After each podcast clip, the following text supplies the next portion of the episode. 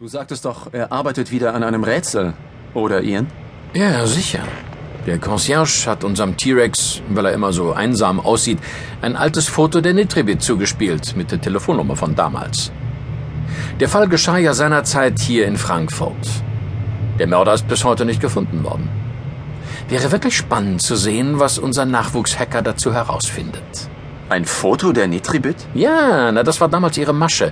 Sie verteilte Aktfotos von sich an die Mitarbeiter der Rezeptionen der guten Hotels, damit die gegebenenfalls ihre Telefonnummer an zahlungskräftige Gäste weitergaben, falls die einen besonderen Zimmerservice wünschten. Und was ist die Chiffre dabei? 34,4 Grad. Wie bitte? 34,4 Grad. Ich habe schon verstanden, was du gesagt hast. Aber was meint diese Zahl? Keine Ahnung. Die Zahl steht auf dem Foto. Handschriftlich vorne drauf geschrieben. Ich zoom's dir mal ran. Das Foto liegt neben Georgs Laptop. Naja, eigentlich ist es ja dieser lang gesuchte Wunder-Laptop von Tron. Da, siehst du? 34,4 Grad. Schauen wir doch einfach, was unser Genie dazu herausfindet. Schlagwinkel, Einfallswinkel, abgewinkelte Beine. Mist, ich komme nicht weiter. Das ist alles belanglos.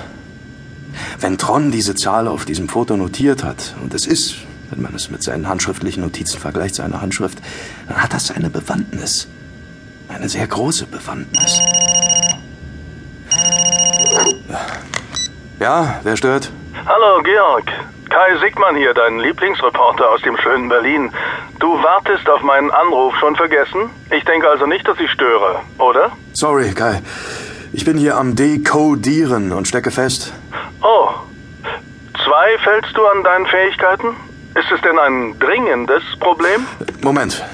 Ich glaube, ich habe gerade eine Lösung. Der gute alte Zahacker. Äh, was gibt's, Kai? Code 2, dringend, klingt dramatisch. Du weißt, dass du wieder online bist? Drei Kameras im Schlafzimmer, eine im Bad. Sie haben im Moment nur keinen Ton. Was ist also so dringend, dass wir gerade dieses zusätzliche Risiko eingehen? Es geht um die Bonner Spur. Es wurden nochmal einige Simulationen dazu angestellt. Sehr kritisch. Was meinst du damit? Sie führt doch nach Essen. Die ist inkonsistent. Nur an ein, zwei Stellen. Wir müssen es riskieren. Wer übernimmt die Verantwortung? Ich. Ich nehme den Zahacker jetzt raus. Doch, die Temperatur? Also 34,4 Grad Celsius? Aber woher kann Tron die wahre Temperatur in dem Zimmer gewusst haben? Die Ermittler hatten doch damals sofort in dem überhitzten Mordapartment die Fenster geöffnet. Da sie nicht die richtige Temperatur gemessen hatten, wurde dieser Pohlmann, der Freund der Nitrebit, als mutmaßlicher Mörder freigesprochen, aus Mangel an Beweisen. Da die Temperatur nicht bekannt war, konnte man den genauen Todeszeitpunkt nicht bestimmen. Dein guter Tron würde jetzt sagen Simplifizierung, kein Hexenwerk. Es ist sogar heute noch ziemlich einfach, die Temperatur zu ermitteln, die damals in dem Zimmer geherrscht haben muss. Auch Tron wird es später ermittelt haben. Das Apartment gibt es ja heute noch. Da wohnen ziemlich nette Leute drin. Ich stehe gerade ziemlich auf dem Schlauch, Kai. Gib mir einen Tipp. Verdammt, na klar. ist der Schlauch gerade geplatzt? Oh Mann. Am 1. November 1957 herrschten draußen genau definierte Bedingungen. Warte, irgendwo stand es ja. Ja, genau, 18 Grad Celsius.